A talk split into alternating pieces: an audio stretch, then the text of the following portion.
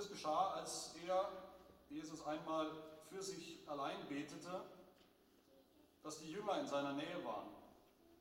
Und er fragte sie und sprach, für wen halten mich die Leute? Sie antworteten und sprachen, für Johannes den Täufer, andere aber für Elia. Und andere sagen, einer der alten Propheten sei auferstanden. Da sprach er zu ihnen, ihr aber, für wen haltet ihr mich? Da antwortete Petrus und sprach, für den Christus Gottes.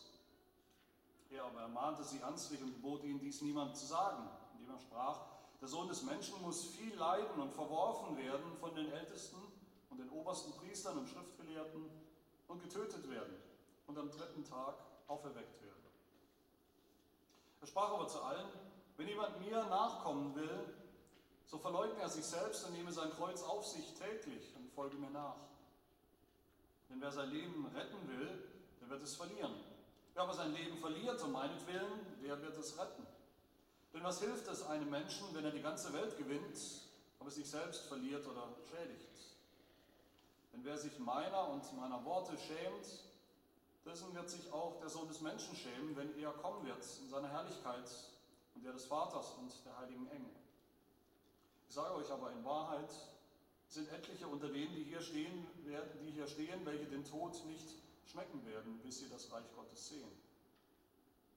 Es geschah aber ungefähr acht Tage nach diesen Worten, dass er Petrus und Johannes und Jakobus zu sich nahm und auf den Berg stieg, um zu beten. Und es geschah, während er betete, wurde das Aussehen seines Angesichts anders und sein Gewand strahlend weiß. Und siehe, zwei Männer redeten mit ihm, das waren Mose und Elia. Die erschienen in Herrlichkeit und redeten von seinem Ausgang, den er in Jerusalem erfüllen sollte. Petrus aber und seine Gefährten waren vom Schlaf übermannt.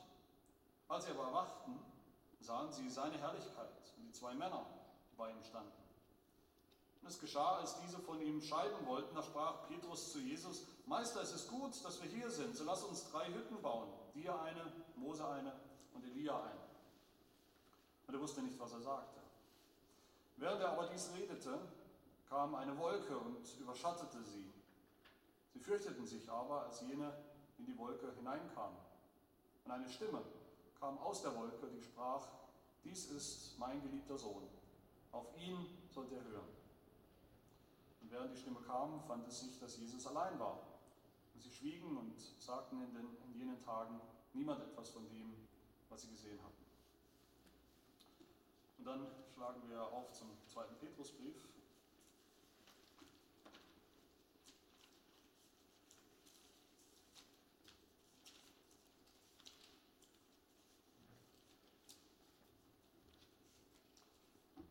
1, 2. Petrus 1, ab Vers 12.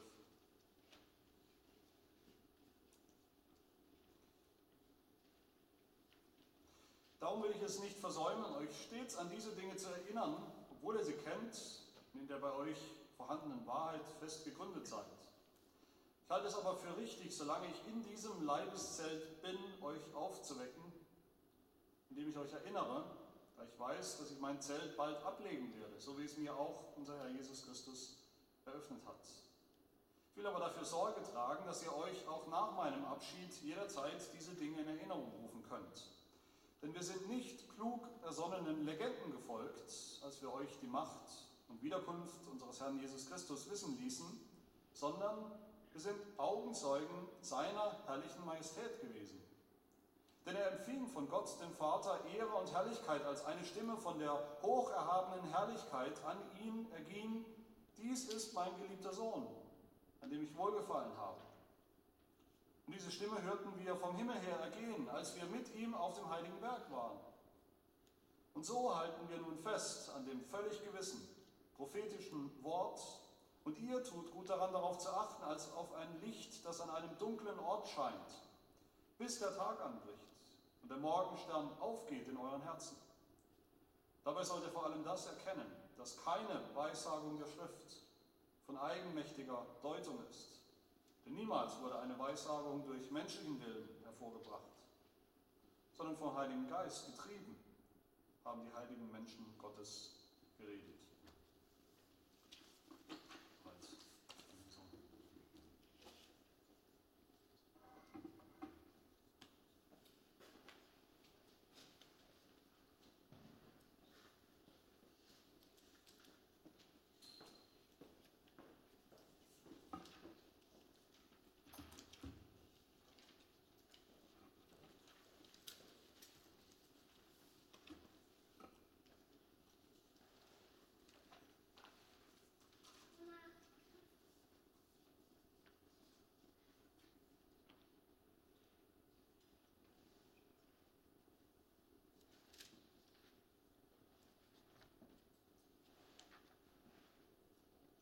Bitten wir für die Erleuchtung des Heiligen Geistes. Unser Vater, wir danken dir für dein Wort, von dem wir gerade auch gelesen haben, dass du dein Wort gegeben hast, dass du durch deinen Geist die Propheten geführt hast in dem Weitergeben dieses Wortes. Segne du die Verkündigung, sei du mit uns, segne deinen Diener und gib du, dass dein Wort gemäß der Heiligen Schrift verkündigt wird. Das beten wir im Namen deines Sohnes. Amen. Im Anschluss an den Schriftlesungen lesen wir nochmal aus Lukas 9 einzelne Verse. Wir lesen zuerst Lukas 9, 20b. Wenn Jesus Christus die Jünger befragt, da fragt ihr, ihr aber, für wen haltet ihr mich? Da antwortete Petrus und sprach, für den Christus Gottes. Oder dann auch Lukas 9, 22, die erste Ankündigung seines Leidens. Dann sagt Jesus, der Sohn des Menschen muss viel leiden und verworfen werden von den Ältesten und den obersten Priestern und Schriftgelehrten und getötet werden und am dritten Tag auferweckt werden. Und dazu lesen wir nochmal Lukas 9, 28 bis 36 dieses Geschehen auf dem Heiligen Berg, auf das Petrus später in seinem zweiten Brief auch zurückverwies. Wir hatten auch die Lesung dazu aus 2. Petrus 1, Lukas 9, 28. Es geschah aber ungefähr acht Tage nach diesen Worten, dass ihr, also Jesus, Petrus und Johannes und Jakobus zu sich nahm und auf den Berg stieg, um zu beten. Und es geschah, während er betete, wurde das Aussehen seines Angesichts anders und sein Gewand strahlend weiß. Und siehe, zwei Männer redeten mit ihm. Das waren Mose und Elia. Die erschienen in Herrlichkeit und redeten von seinem Ausgang, den er in Jerusalem erfüllen sollte. Petrus aber und seine Gefährten waren vom Schlaf übermannt. Als sie aber erwachten, sahen sie seine Herrlichkeit und die zwei Männer, die bei ihm standen. Und es geschah, als diese von ihm scheiden wollten, da sprach Petrus zu Jesus, Meister, es ist gut, dass wir hier sind, so lass uns drei Hütten bauen. Lea eine, Mose eine und die Lea eine. Und er wusste nicht, was er sagte. Während er aber dies redete, kam eine Wolke und überschattete sie. Sie fürchteten sich aber, als jene in die Wolke hineinkamen. Und eine Stimme kam aus der Wolke, die sprach, dies ist mein geliebter Sohn, auf ihn sollt ihr hören. Und während die Stimme kam, fand es sich, dass Jesus allein war. Und sie schwiegen und sagten in jenen Tagen niemand etwas von dem, was sie gesehen hatten.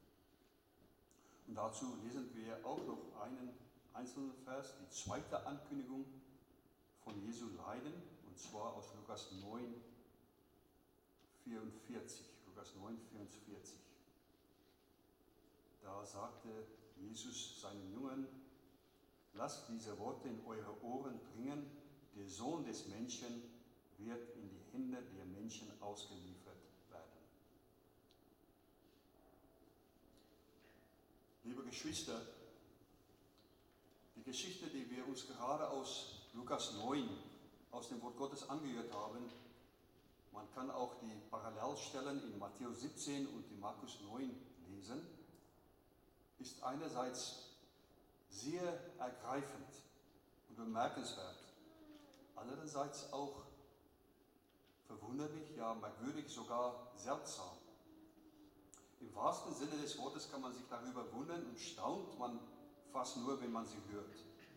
Sie ist sehr wichtig, denn einer der drei Jünger, die dabei als Augen- und Ohrenzeugen waren, nämlich Petrus, berichtet später wieder von dieser Geschichte in seiner Begründung der Autorität, in seiner Begründung der Herrlichkeit und Herrschaft Jesu Christi. Das hatten wir auch in der einen, in der einen Lesung, lese nochmal aus 2. Petrus 1, 16 und 17. Denn wir sind nicht klug ersonnenen Legenden gefolgt.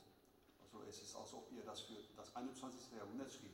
Wir sind nicht klug ersonnenen Legenden gefolgt, als wir euch die Macht und Wiederkunft unseres Herrn Jesus Christus wissen ließen, sondern wir waren Augenzeugen seiner herrlichen Majestät ihr empfing von Gott, dem Vater, Ehre und Herrlichkeit, als eine Stimme von ihr hocherhabener Herrlichkeit an ihn erging. Dies ist mein geliebter Sohn, an dem ich wohlgefallen habe. Und diese Stimme hörten wir vom Himmel her ergehen, als wir mit ihm auf dem heiligen Berg waren. Das haben wir auch gesungen aus Psalm 68 unter anderem, wo man sich mit dem Herrn trifft, wo die Gemeinde zusammenkommt.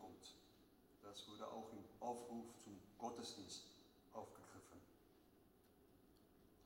Dass Jesus hier während seines Wirkens auf Erde als Mensch immerhin und natürlich in der Einheit mit seiner göttlichen Natur, dass er vor den Augen von drei seiner Jünger Mose und Elia traf. Das grenzt sich nur an ein Wunder, also etwas, was der Mensch mit seinem Verstand nicht erklären kann. Was ist ja ein Wunder? Ein Wunder ist normalerweise ein Begriff, den wir einsetzen, wenn wir etwas nicht erklären können, sondern ist auch völlig unvorstellbar. Bedenken wir einfach rein geschichtlich. Mose zu jener Zeit, als dieses geschah, da war er schon mehr als 1400 Jahre zuvor verstorben. Und Elia wiederum, etwa fünf Jahrhunderte später, immerhin noch fast 900 Jahre vor diesem Geschehen in Lukas 9, wurde er in den Himmel aufgenommen. Also war er auch nicht mehr als Mensch auf die Erde. In 2. König 2 lesen wir die Geschichte, wie es mit Elia passiert ist, auch vor den Augen Elisas, seinem Nachfolger, dass er aufgenommen wurde in den Himmel. Und jetzt erscheinen die beiden, Mose fast anderthalb tausend Jahre zuvor verstorben, Elia fast tausend Jahre zuvor auch in den Himmel aufgenommen. Und was für eine erstaunliche Geschichte ist das dann. Und die Geschichte wird in allen drei synoptischen Evangelium berichtet. Matthäus, Markus und Lukas. Mit menschlichem Denken oder persönlicher Fantasie kann man dies nicht erfassen.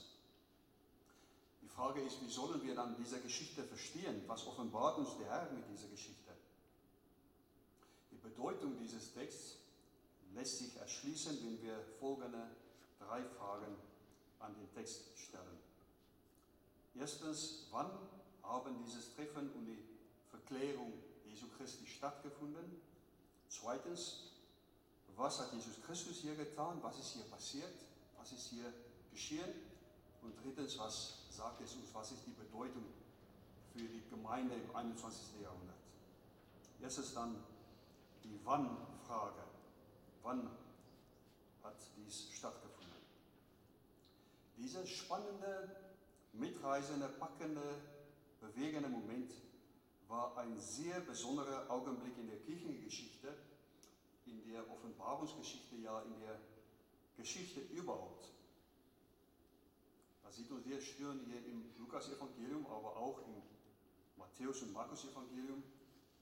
Denn dieses Geschehen auf dem heiligen Berg, wie Petrus später darauf zurückverweist, ist eingebettet zwischen den, der ersten und der zweiten Ankündigung des Leidens Jesu Christi. Wir haben das auch ähm, im Predigtext gelesen. Um genau zu sein, Lukas 9, 22 und Lukas 9, 44. Das heißt, die Verklärung Jesu Christi und das Treffen mit Mose und Elia findet zu einem äußerst spannenden Zeitpunkt statt umrahmt von den beiden Ankündigungen, von den beiden ersten Ankündigungen seines Leidens. die einleitenden Worte zu diesem Bericht fallen einem sofort auf. Lukas 9, 28, wo wir lesen, es geschah aber ungefähr acht Tage nach diesen Worten. Was ist mit diesen Worten gemeint? Natürlich die Worte direkt zuvor, das Bekenntnis des Petrus, Lukas 29, du bist den Christus Gottes, sowie die erste Ankündigung seines Leidens, Lukas 9, 22, aber auch die Erklärung der Tragweite jenes Leidens für seine Nachfolger. Da sind dann die Verse 23 bis 27, wo Jesus Christus sagt, was bedeutet Nachfolger? Das heißt, acht Tage nachdem Petrus im Namen der Jünger bekannt hatte, wir halten dich für den Christus Gottes, und Jesus Christus zum ersten Mal sein Leiden und dessen Konsequenzen für die Nachfolger angekündigt hatte, fanden die Verklärung Jesu und sein Treffen mit Mose und Elia statt. Auffällig auch der Begriff ungefähr acht Tage. Bei Matthäus und Markus steht sechs Tage. Das heißt, die Rede ist von ungefähr etwa einer Woche. Eine Woche nach dem wunderbaren Bekenntnis durch den Mund des Petrus, jetzt diese Geschichte. Wie die anderen Jünger im engen Kreis um ihren Meister und Rabbi, wie seine Jüngerkollegen, seine Brüder im Glauben, begriff Petrus noch nicht die Tiefe und Breite des Leidens, das bevorstünde. An anderen Stellen, wo es sich um die gleiche Geschichte handelt, zum Beispiel Matthäus 16, 22, stellt sich heraus, dass Petrus ausdrücklich gegen das Wort Gottes noch immer zu menschlich, zu irdisch denkt.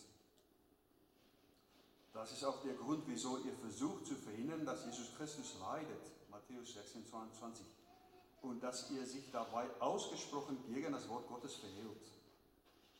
Das Wort Gottes besagt nämlich, wie Jesus später erklären würde, nach seiner Auferstehung, sehr deutlich, in Lukas 24 zum Beispiel den Emmaus-Jüngern gegenüber, wenn Jesus Christus sagt, O ihr Unverständigen, wie ist doch euer Herz träger, zu glauben an alles, was die Propheten geredet haben?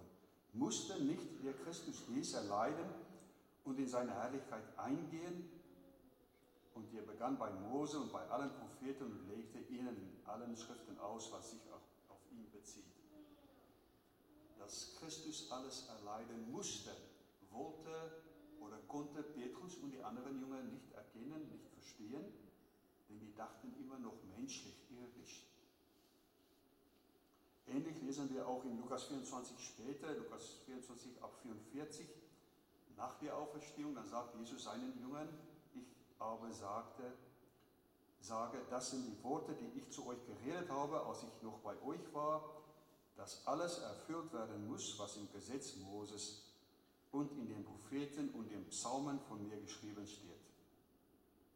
Da öffnete ihr ihnen das Verständnis, damit sie die Schriften verstanden und sprach zu ihnen, so steht es geschrieben und so musste der Christus leiden und am dritten Tag aus den Toten auferstehen und in seinem Namen soll Buße und Vergebung der Sünden verkündigt werden unter allen Völkern, beginnend in Jerusalem.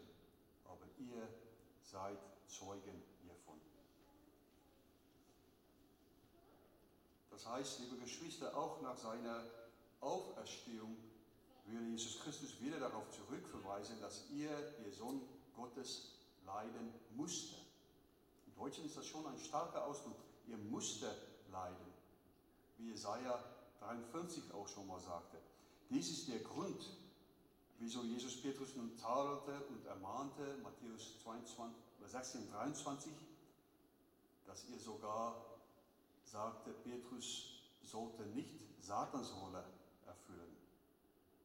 Petrus hat ja nach menschlichen Maßstäben irdisch über das Evangelium gedacht, ohne die Schrift, ohne das Wort Gottes zu beachten. In der Matthäus-Wiedergabe, die erste Ankündigung vom Leiden, lesen wir von da an, begann Jesus seinen Jüngern zu zeigen, dass er nach Jerusalem gehen und viel leiden müsse von den Ältesten, den obersten Priestern und Schriftgelehrten und getötet werden und am dritten Tag auferweckt werden müsse. Da nahm Petrus ihn beiseite und fing an, ihn zu wehren und sprach, Herr, schone dich selbst. Das können wir nachvollziehen. Es hört sich logisch an, das, was Petrus da sagt. Herr, schone dich selbst. Das widerfahre dir nur nicht. Er aber, also Jesus Christus, wandte sich um und sprach zu Petrus, weiche von mir, Satan, du bist mir ein Ärgernis, denn du denkst nicht göttlich, sondern menschlich. Immer noch ist das, was menschlich ist bei Petrus, stecken geblieben. Überbleibsel von Satan. Darum lesen wir im heutigen Predigtext Lukas 9, 33, ihr wusste aber nicht, was ihr redete, da als ihr mit dem Vorschlag kam. Also vielleicht dachte ihr auch am Laubhüttenfest, dann kam ihr mit dem Vorschlag von drei Hütten, einmal für Jesus, dann für Mose, dann für Lea. Dann lesen wir, ihr wusste nicht, was ihr redete. Den Jüngern, die sich immer noch nicht von ihren irdischen Erwartungen eines irdischen Messias lösen konnten, ist es eine Enttäuschung, wenn Jesus sein Leiden ankündigt, sein Evangelium vom Kreuz. Sie bleiben verblendet für die Auswirkung und die folgerichtige Konsequenz dieser Ankündigung. Typisch menschlich sind sie nur daran interessiert, wie es mit der Verherrlichung ist. Ähnlich wie die Schriftgelehrten ihrer Zeit mit dem Alten Testament umgegangen sind. Das können wir mehrmals in den Evangelien lesen. Sie wollen, sie, ähm, sie wollen bitte, bitte schön lieber nicht vom kommenden Leiden hören. Sie wollen ihrem Meister folgen, wenn er verherrlicht würde, aber nicht in seiner Erniedrigung, in seinem Leiden. In den jungen Gemeinden der neutestamentlichen Kirche, von denen wir im Neuen Testament lesen, war es später auch nicht anders. Bleibt es menschlich und in dieser Hinsicht auch sündig. Man wollte und will teilhaben an den Vorteilen des Glaubens an Christus, will ihm allerdings nicht auf dem Weg des Leidens folgen. Also große Veranstaltungen, aber lieber nicht etwas Erniedrigendes. Demgegenüber sagte Paulus in 1. Korinther 1, 23, wir aber predigen den gekreuzigten Christus, den Juden ein Ärgernis und den Griechen eine Torheit. Und in Galater 6 warnte Paulus auch vor dem Streben nach Popularität. Alle, die im Fleisch wohl angesehen sein wollen, nötigen euch, dass ihr euch beschneiden lasst, nur damit sie nicht um des Kreuzes des Christus willen verfolgt werden. Liebe Brüder, liebe Schwestern, das Wort Gottes warnt einen jeden, eine jede von uns vor der Gefahr, populär zu sein, einfach mit der Mehrheit mitzumachen, statt das Wort zu gehorchen.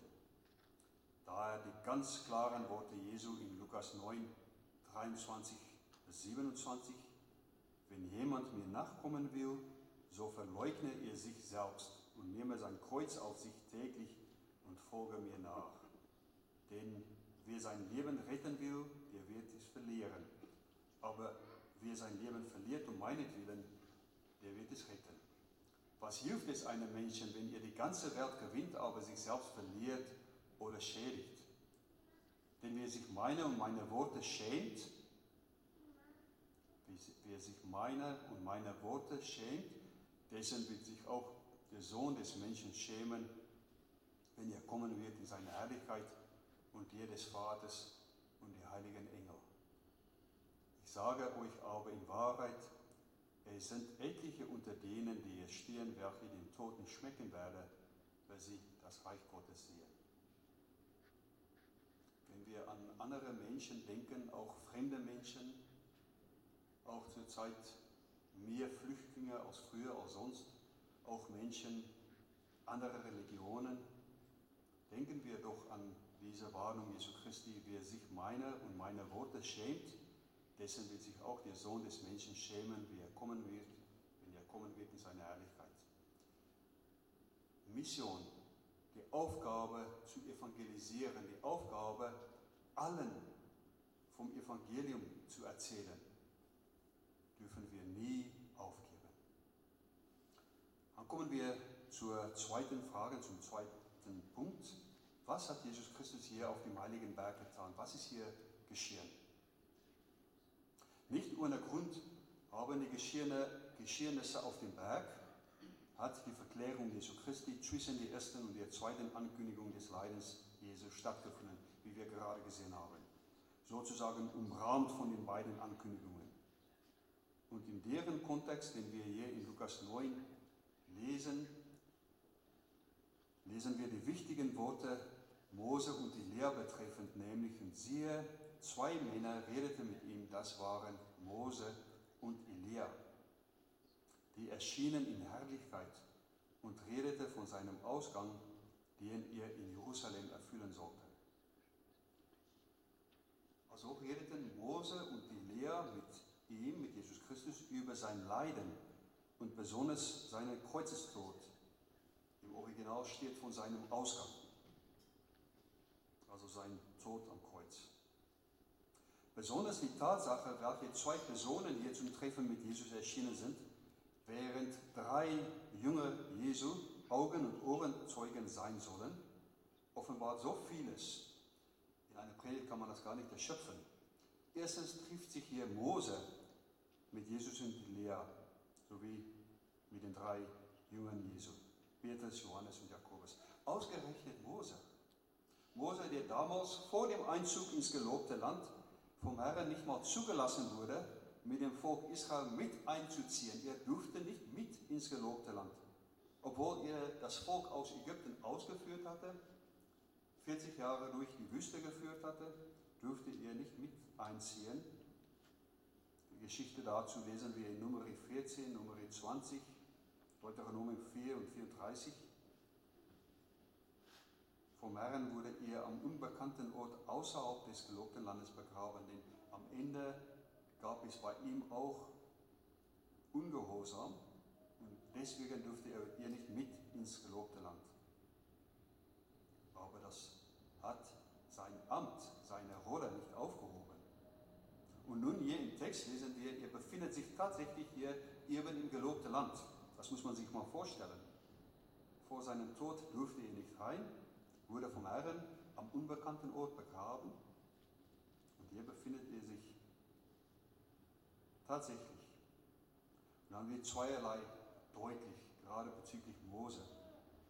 Die Gnade Gottes, was Mose selbst angeht, und die Gnade Gottes, indem er Mose hier in eine Begegnung mit seinem, mit Moses, Erlöser, mit Jesus Christus auch weiterhin noch einsetzt dann fehlt Hebräer 11, 24 bis 26 ins Auge, wo wir über Mose und über seinen Glauben lesen. Durch den Glauben zog Mose es vor, mit dem Volk Gottes Bedrängnis zu erleiden, anstatt den vergänglichen Genuss der Sünde zu haben, da er die Schmach des Christus für größeren Reichtum hielt als die Schätze, die in Ägypten waren, denn er sah die Belohnung an sah die Belohnung aus, aber er hatte die Hoffnung auf etwas in weiterer Zukunft. Wer Christus, dessen Schmach Mose für größeren Reichtum hielt als die Schätze, die in Ägypten waren, ja, Mose ist im Palast groß geworden, als Adoptivsohn einer Prinzessin, aber er hat die Schmach des Christus für größeren Reichtum gehalten als die Schätze, die in Ägypten waren. Dieser Christus trifft sich hier mit Mose. Mose sieht und erlebt schon den Anfang der Erfüllungen der Verheißungen. Die zweite Person, Elia wiederum, der neben Henoch, die einzige Person im Alten Testament ist, von der wir wissen, dass er nicht verstorben ist, sondern direkt in den Himmel aufgenommen wurde, so um die 500 Jahre nach Moses Absterben, ist der andere historische Prophet aus dem Alten Testament bei dieser Begegnung. Mose, der vom Herrn am unbekannten Ort begraben wurde, und Elia, der ohne zu sterben direkt in den Himmel aufgenommen wurde, beide Vertreter des Alten Testaments treffen sich mit Jesus. In Mose und in Elia eint sich das ganze Alte Testament. Mose und Elia sind die wichtigsten Vertreter des Alten Testaments. Denn Mose steht für das Gesetz und Elia für die Propheten. Von beiden wurde vorausgesagt, dass ein Prophet wie Mose bzw. Elia wiederkommen würde. Also von beiden wurden verheißen, dass sie in ihrer Person und Verkündigung die Verheißung des Christus vertraten. Mose als Ankündiger des Gesetzes war der Ankündiger der Gerechtigkeit Gottes. Elia als Handhaber des Gesetzes war der Beschützer der Gerechtigkeit Gottes. Moses leitete das Volk aus der Sklaverei, aus dem Haus der Knechtschaft. Man kann sagen, die Rede ist vom Ausgang der Kirche aus der Welt. Elia trieb den Baal-Götzendienst aus dem Volk heraus. Man kann sagen, die Rede ist vom Ausgang der Welt aus der Kirche. Und beide reden mit Jesus Christus, Christus über seinen Ausgang. Christi Kreuzestod ist sein Ausgang. Und letztendlich ist sein Ausgang der Ausgang des Sohn Gottes aus der Kirche. Christi Kreuzestod würde bedeuten, dass Jesus Christus Gottes Zorn gegen die Sünde endgültig auf sich nehmen würde. Also der Auszug des Zorns Gottes aus der Kirche bewerkstelligen würde. Auf keine andere Art wäre Rettung möglich. Dementsprechend wurde es auch derartig im Alten Testament schon angekündigt. Viele Stellen können wir heranziehen, Psalm 22 zum Beispiel, und wurde es auch wieder hier in Lukas 9 den Jüngern bekannt gemacht. Darüber hinaus ist auch bemerkenswert, dass die Erfüllung von Deuteronomium 18, 15 einen Propheten wie mich, wie der, der Herr, dein Gott, erwecken aus deiner Mitte, aus deinen Brüdern, auf ihn sollst du hören. Also so ein Prophet wie Mose. Nicht nur war die Verheißung eines Propheten wie Mose in Christus erfüllt, sondern auch der Aufruf vom Vater hier bei der Verklärung auf dem Berg nach Bekanntmachung, dass Jesus Christus sein geliebter Sohn ist, hatte genau den gleichen Wortlaut. Das hätte bestimmt den drei Jungen Petrus, Johannes, Jakobus auffallen müssen, als sie die Stimme des Vaters gehört haben, auf ihn sollt ihr hören. Sie hätten sofort im Kopf wissen müssen, das war doch das Zitat aus Deuteronomium 18,15. Denn es war bei den Juden damals sehr bekannt. Ein Prophet wie Mose, auf ihn sollt ihr hören. Und hier sagte die Stimme des Vaters aus der Wolke, mit Hinweis auf Christus, auf ihn sollt ihr hören. Höre auf Christus, er ist die Erfüllung der alttestamentlichen Verheißungen. Höre auf sein Wort. Er ist derjenige, der kommen würde und der gekommen ist. Weiterhin ist es von großer Bedeutung, dass wir lesen in Lukas 9, 28, Petrus und Johannes und Jakobus hat Jesus zu sich genommen und auf den Berg sind sie gestiegen und dann wird der Zweck genannt, um zu beten.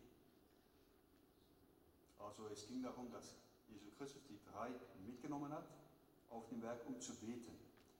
Daraus können wir schließen, er wollte mit Petrus, Johannes und Jakobus in persönliche Gemeinschaft mit dem Vater treten. Die waren auf dem Weg zum Gottesdienst, auf dem heiligen Berg. Und schon während des Gebets wurde Jesus verklärt. Es geschah, während er betete, wurde das Aussehen seines Angesichts anders und sein Gewand strahlend weiß. Und siehe, zwei Männer redeten mit ihm. Das waren Mose und Elia. Die erschienen in Herrlichkeit und redeten von seinem Ausgang, den er in Jerusalem erfüllen sollte. Man hat hier einen Blick auf die Ewigkeit, auf die Gesamtkirche, die Kirche des Alten Testaments in der Vertretung Moses und Elias, die Kirche des Neuen Testaments in der Vertretung der drei Jünger, Petrus, Johannes, Jakobus, mit Gott im Gottesdienst, in die Herrlichkeit der Gegenwart Gottes. Das Erscheinen des Moses und Elias gehörte also auch zur Erhörung des Gebets. Wie gesagt, früher in den beiden zieht sich das ganze Alte Testament zusammen. Moses als Gesetz, Elia stellvertretend für die Propheten. Und außer Deuteronomium 18,15, den wir schon zitiert haben, das dass ein Prophet wie Mose erwecken, erweckt würde aus der Mitte des Volkes, rückt diese Geschichte der Verklärung auf dem Heiligen Berg uns auch zurück zum letzten Buch des Alten Testaments. Ja, wortwörtlich zu den letzten Versen des Alten Testaments. In Malachi 3, 22, 23, in manchen Übersetzungen gehört das zum Malachi 4, also mit einzelnen Versen noch, aber in der Schlachterübersetzung Malachi 3, 22, 23 sind Mose und Elia diejenigen Personen, von denen die Rede ist in der Verheißung des Messias, des Christus, der kommen würde. Gedenkt an das Gesetz Moses, meines Knechts, das ich ihm auf dem Horeb für ganz Israel befohlen habe, an die Satzungen und Rechte. Siehe, ich sende euch den Propheten Elia, ehe der große und furchtbare Tag des Herrn kommt. Es war im Grunde lebendig im Denken und in der Erwartung des Volkes. In Lukas 9, kurz vor dieser Geschichte der Verklärung auf dem Berg, lesen wir mehrmals den Namen Elia. Also in der Erwartung des Volkes war es lebendig ein Elia, der wieder kommen würde. Und dazu noch auch die Verheißung von, von Deuteronomium 18. Die ganze Erscheinung Jesu änderte dann sich und nach Lukas 29 wurde sein Aussehen oder das Aussehen seines Angesichts anders, sein Gewand strahlend weiß. In Matthäus 17 heißt es, sein Angesicht leuchtete wie die Sonne und seine Kleider wurden weiß wie das Licht. Man hat hier im mitteleuropäischen Umfeld nicht so einen direkten Blick so oft auf die Sonne. Man muss mal in der Wüste von der Sonne verblendet werden, um zu verstehen, was auch hier gemeint ist. Sein Angesicht leuchtete wie die Sonne. Also man muss sich Palästina vorstellen. Seine Kleider wurden weiß wie das Licht. Und in Markus 9 ist sogar geschrieben, seine Kleider wurden glänzend, sehr weiß wie Schnee, was man sich hier wiederum gut vorstellen kann. Sehr weiß wie Schnee, wie kein Bleiche auf Erden sie weiß machen kann. Also man merkt hier, in menschlicher Sprache kann das nicht zum Ausdruck gebracht werden, wie diese Verklärung war. Die Tatsache, dass das Alte Testament in Christus erfüllt wurde, schließt sowohl sein Leiden als auch seine Fertigung ein. Man hat die Verklärung, aber vor und nach, nachher die Ankündigung seines Leidens. Jesus Christus hätte das Leiden vermeiden, entkommen können. Aber laut dem Alten Testament kam der Sohn Gottes gerade deswegen, um durch das Leiden hindurch über den Weg des Leidens und des Kreuzestodes seine Kirche zu retten. Dies hat er getan, indem er sich freiwillig in Gehorsam dem Willen seines Vaters unterwarf. Gerade dadurch hat er als Erlöser die Rettung bewerkstelligt, verdient. Wir beziehen uns in unserem Bekenntnis darauf, in Sonntag 5 des Heidelberger Katechismus, mit der Frage 12, wenn wir also nach dem gerechten Urteil Gottes schon jetzt und ewig Strafe verdient haben, wie können wir diese Strafe entgehen und wieder Gottes Gnade erlangen? Dann bekennen wir, Gott will zu seinem Recht kommen. Darum müssen wir für unsere Schuld entweder selbst oder durch einen anderen vollkommen bezahlen. Frage 13, können wir aber selbst für unsere Schuld bezahlen? Dann bekennen wir Nein, sondern wir machen sogar die Schuld noch täglich größer. Und Frage 14, kann aber irgendein Geschöpf für uns bezahlen? Nein, denn erstens will Gott an keinem anderen Geschöpf strafen, was der Mensch verschuldet hat. Zweitens kann kein Geschöpf die Last des ewigen Zornes Gottes gegen die Sünde ertragen und andere davon erlösen. Frage 15. Was für einen Mittler und Erlöser müssen wir den suchen, einen solchen, der ein wahrer und gerechter Mensch und doch stärker als alle Geschöpfe, also auch wahrer Gott ist. Eben der Mensch und Gott, Jesus Christus. Dann kommen wir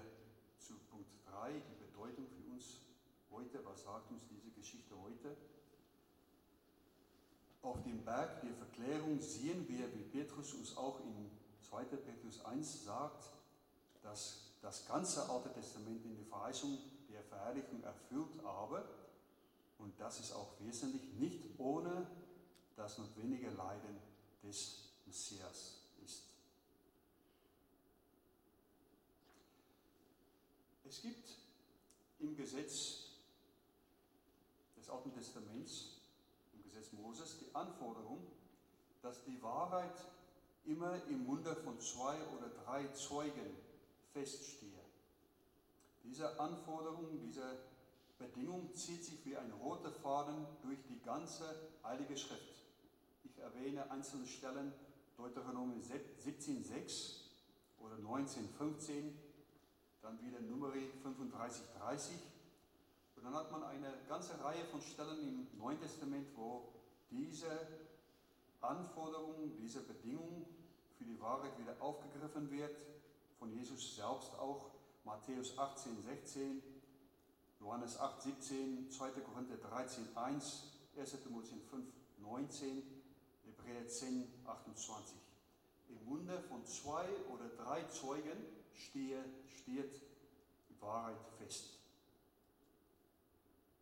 Zu jedem Moment der Verklärung, als die Kraft Gottes, wie Petrus sie nennt, sichtbar gemacht wurde, also gezeigt wurde, gab es die drei Zeugen, also nach alttestamentlicher Bedingung und Anforderung. Petrus, Johannes und Jakobus. Und für alle drei war das, was geschehen ist, sichtbar, die Verklärung und was gesagt wurde, Stimme aus der Wolke hörbar. Die waren Augen und Ohren Zeugen. In jeder kurzen Offenbarung der Herrlichkeit, noch vor der bitteren, dunklen Finsternis des Kreuzes, liegt die Hoffnung des Glaubens einzementiert. Gerade dadurch, dass Jesus Christus seinen Jüngern offenbart, es gebe keinen Kurzweg am Leiden vorbei, keinen Schleichweg, mit dem man ein bisschen Zeit gewinnt oder ein bisschen weniger leiden muss, mit dem das Leiden zu vermeiden wäre. Ja, der Weg der Rettung geht gerade über das Kreuz und dadurch zeigt Jesus auch die Garantie der Rettung, sein Kreuz. Das ist unser Trost. Durch sein Leiden und seinen Kreuzestod hat Christus uns vom Zorn Gottes wegen unserer Sünde gerettet. Mit seinem Leiden versichert er uns von der Herrlichkeit, die kommen wird. Durch sein schwerstes Leiden haben wir den größten Trost bekommen, ihm zu gehören denn er hat uns mit seinem kostbaren, teuren Blut gekauft. Wie der Wolke, die sie überschattete, Lukas 9,34, gibt Gott seine endgültige Antwort auf das Gebet Jesu und der drei Jünger. Dies ist mein geliebter Sohn, auf ihn sollt ihr hören. Also, liebe Geschwister, Jesus ist der Sohn Gottes, Jesus von Nazareth ist der Sohn Gottes. Auf ihn sollen wir hören. Sein Wort müssen wir gehorchen. Ein bisschen mehr als ein halbes Jahrhundert später sagt Christus genau dies auch der Gemeinde Philadelphia in Offenbarung 3,7. Dann sagt ihr Philadelphia natürlich ähm, über den Apostel Johannes, der auch Augenzeuge war auf dem Berg. Johannes soll der Gemeinde schreiben, du hast eine kleine Kraft, aber du hast mein Wort bewahrt. Und in Offenbarung 3.10 sagt er, weil du das Wort vom standhaften Ausharren auf mich bewahrt hast, werde auch ich dich bewahren vor der Stunde der Versuchung. Einem jeden von uns, liebe Geschwister, einer jeden ist genau dies im 21. Jahrhundert von wesentlicher Bedeutung in eine Gesellschaft, wo man meint, Glaube ist nur eine Privatsache, für die Öffentlichkeit hat das wenig zu sagen. Man privatisiert alles, man privatisiert den Glauben auch. In mehrerlei Hinsicht, gerade im Kontext einer vom Westen geprägten Gesellschaft mit, mit seinen vielfältigen Versuchungen, wo Medien und Angebote bis zu Überfluss mit nicht-biblischen Inhalten das Leben prägen, hören wir, wie der Herr sagt, hört auf ihn, hört auf Christus. Er gibt uns seine Verheißung, die Verheißung von Rettung und Bewahrung, ja auch in Trübsal, bei persönlichen Anfechtungen und Schwierigkeiten, wenn ich glaube, dass mich keiner versteht, bei persönlichen oder individuellen Rückschlägen, sogar wenn es zur Verfolgung wegen des Glaubens kommen würde, was ja nie ausgeschlossen werden kann. Denn Satan bedient sich viele Tarnungen damit, mit uns, damit wir auch uns der Welt anpassen. Dann kommt Jesus Christus mit der Warnung, aber zur gleichen Zeit mit der trostreichen Verheißung von Offenbarung 13, weil du mein Wort bewahrt hast, will auch ich dich bewahren. Hört auf das Wort Gottes, liebe Gemeinde. Seid gehorsam, gehorcht sein Wort im Umgang miteinander, in dem, was ihr sagt, in der Art, wie ihr redet, auch über andere, auch von anderen, in der Art, wie ihr Zeugnis vom Evangelium ablegt, in der Art, wie ihr lebt, anderen, auch Fremden und Flüchtlingen gegenüber, in der Art, wie ihr eure Freizeit verbringt, wie ihr euch euer Geld verdient, zusammengefasst. Seid dankbar. Jeder Einzelne sei dankbar und zeige deine Dankbarkeit für dieses Evangelium, für dieses Wort der Erlösung, für die Erlösung. Erst nach dem Leiden Jesu Christi kommt die Herrlichkeit. Dies gilt auch für uns als Gläubige. Nach dem Leiden Jesu Christi sind wir uns sicher, was die Erfüllung der Verheißung angeht. Nach dem Leiden dieses irdischen Lebens, die Herrlichkeit, davon legt Hebräer auf ausführlich Zeugnis ab. Und das Schöne ist, wir können dies, auch dieses Leiden mit Freude und Geduld tragen und ertragen. Wir können Freude ausstrahlen, auch wenn es mir nicht gut geht. Als Gemeinde können wir Freude ausstrahlen, müssen wir Freude ausstrahlen, indem wir uns gegenseitig unterstützen, aber auch als Einzelne, als dankbare, gerettete Kinder Gottes. Denn Jesus Christus hat unser Leiden schon auf sich genommen. Er hat uns ermöglicht, sein Joch aufzunehmen. Er hat keinen Kurzwerk oder Schleichwerk genommen. Er hat in Gehorsam sich den Willen seines Vaters gefügt. Wie wunderbar ist das nicht, dass das Gebet des Petrus nicht erhört wurde, als er meinte, schone dich. Was wäre dann mit der ganzen Kirche passiert? Jesus Christus hat in Gehorsam sich dem Willen seines Vaters gefügt und er ist durch das Leiden hindurchgegangen für uns, für jeden, der glaubt. Und dann sagt uns der Herr, bewahre das Wort Gottes höre auf Christus. Amen. Beten wir. Unser Vater im Himmel, wir können nur staunen über jene Begegnung vor 2000 Jahren auf dem Heiligen Berg. Dein Sohn Jesus Christus mit Mose, mit Elia, mit Petrus, mit Johannes und Jakobus. Wir danken dir, dass du die drei Augenzeugen eingesetzt hast als Zeugen, dass jene Begegnung auch weiter berichtet wurde, auch unser Willen, dass wir nicht nur davon Bescheid wissen, aber dass wir auch wissen und glauben, tatsächlich stimmt das.